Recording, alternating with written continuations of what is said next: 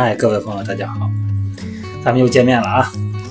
今天呢，咱们就聊一个主要的话题，因为这个话题呢也是前两天那个朋友给我留言的，然后给忘了，我用文字给他回答了一遍，但是文字回答的确实的说，你用手指，头跟你手机哈，扒拉扒拉扒拉扒去的，确实也是表达的不清楚，所以说呢，我肯定要用语音的方式，还得介绍一下哈。今天的主要话题是下肢出现静脉曲张以后。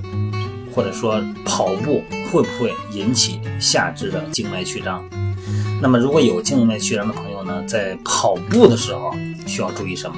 这个话题呢，我想也有一定的这个人群，他有这种情况啊。首先弄明白下肢静脉曲张怎么回事儿。下肢啊，静脉，静脉就是血管嘛，动脉、静脉啊，动脉是往回去，往起往下打，静脉呢往回流。这个静脉呀，有很多的瓣儿。瓣膜、静脉瓣，当咱们的心脏啊，就跟打气筒一样，咕吱咕吱打气儿似的哈。哎，它这个泵血作用，让下肢的肌肉收缩，然后呢，呃，给充足的肌肉给充足的血液，而且是由于呼吸，由于胸腔的压力下降的时候呢，血液呢回流，再回到心脏。这个时候瓣膜呢是开放状态，就跟咱们家那门一样。咱家那个门啊，只能往一个方向开，对吧？然后呢，你再往一回手，啪，这门就关上了。如果这门要来回开呢，这个门肯定就是那就属于厕所的门呗，是吧？他们只有厕所的门才来回的开。哎，一般的门呢，咱们就往单向开，这个膜叫单向瓣膜，就是咱们的静脉瓣。然后呢，只能往一个方向开，你要反方向也能开开呢，说明这个门啊，它就设计上有有问题了，或者说是磨损了。哎，它没有门框了，它能往回开，这样让血液呢能够保持往单向，不至于反流。那么有的人呢，他主要还是受先天遗传影响，也就是说呢，他们的血管一出生就比别人脆弱，容易发生曲张。所以说静脉曲张呢，它有遗传倾向。你比方说跑步，它并不是说很多人，这个概率并不是很高啊。而且你这个经常跑步的马拉松运动员，人家那个按说这个运动量大不大呀？他也没有静脉曲张哈，但是更重要的是后天因素，比方说这个体力劳动、长时间站立的工作、呃妊娠等等，都造成了腹腔的压力升高，那么下肢静脉壁所受到的压力就会增加。比较软弱的静脉壁呢，不能承受持续加大的压力，就造成疲劳，然后扩张。所以说这个时候静脉内的静脉瓣。它就关不严了，就造成了回流了。那么血液倒流淤积，长时间就形成了下肢静脉广泛的曲张。这个时候呢，在咱们的脚背、膝盖的内侧、大腿内侧、小腿外侧都能看见蚯蚓，跟蚯蚓一样那个血管哈，啊，甚至于说是窝曲成团，站的时候特明显。我爸呢，他就是静脉曲张。那时候小时候不懂啊，就觉得哎，这腿怎么这样啊？感觉就特有 特别有立体感，感觉这腿啊。跟龙似的，一块块的，青紫青紫的。然后长大了才知道，那是一种病啊，静脉曲张。所以说，咱们第二个问题就出来了。那如果我有静脉曲张，还能不能跑步？咱们人在运动的时候啊，比如慢走、慢跑啊，游泳啊，快走啊，骑行啊，啊，血液呢，动力学，从动力学的角度来观察啊，肌肉的规律性的收缩，会让咱们深层的静脉血液回流加速，皮下的静脉压力呢？可以，可就相对来讲啊，就是比较低。为什么？它回流的快。这个时候有利于下肢静脉回流，它反而不容易产生曲张，减轻静脉曲张的症状。因为它肌肉收缩嘛，产生一个回流。所以说呢，适当参加跑步啊这种快走的呃这个锻炼，不但不会引起下肢曲张，恰恰相反，有助于预防和改善静脉曲张。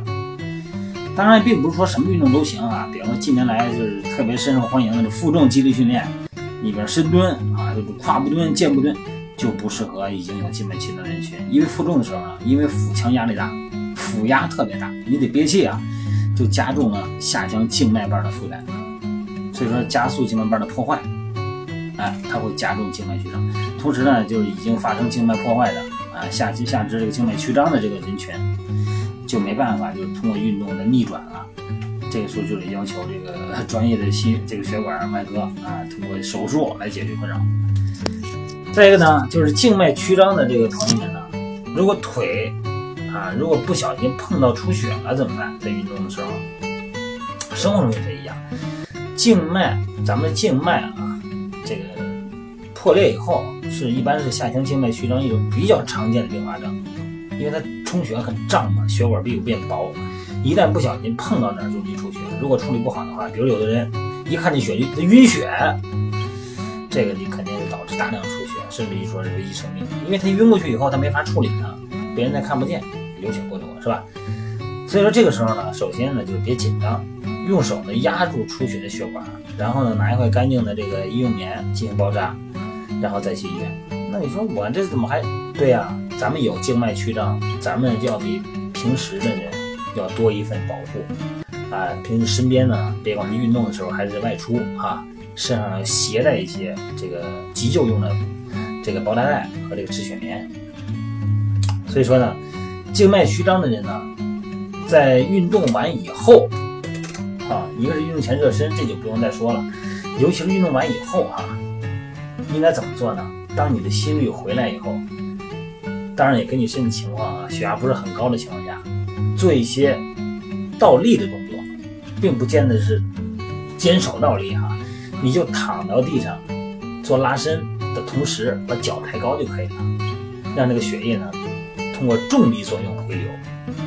因为你肌肉不运动了嘛，训练结束了嘛，这个时候呢，你感觉热身也差不多了，心率也下来了，但是呢，因为刚才运动呢产生了下肢的血液充血，那么肌肉又不运动了，血液还存在小腿上，促进它往回流。那怎么促进呢？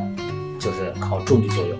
你躺那儿，哎，那做一下瑜伽动作啊，伸展一下肩啊，做一下这个拉伸。这个时候呢，把两个腿抬高，不见得倒立啊，你就把腿搭到墙上就行，哎，保持一个回流，这个就是一个非常好的一个办法。好吧，今天咱们就聊到这儿，主要聊静脉曲张哈。所有的还是那句话，个体差异，个体分析。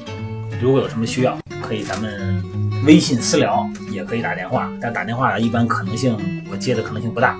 为什么呢？因为可能就那时候我不没空，或者是我要训练嘛，带带大家训练，所以一般往往是不能拿电话的哈。我的微信号是就手机号幺三六零幺三五二九幺零，然后加入这个里边以后呢，我可以给大家呢加入我的微信，然后呢再加到咱们微信群里边去，一群小伙伴。我们每天都在一起商量商量减肥呀，虽然今天偷吃了，也曝个光给自己，让大家抨击自己一下，吐吐槽也挺好的哈。朋友们之间嘛，应该相互鼓励哈，相互影响，好吧？今天就到这，各位，晚安。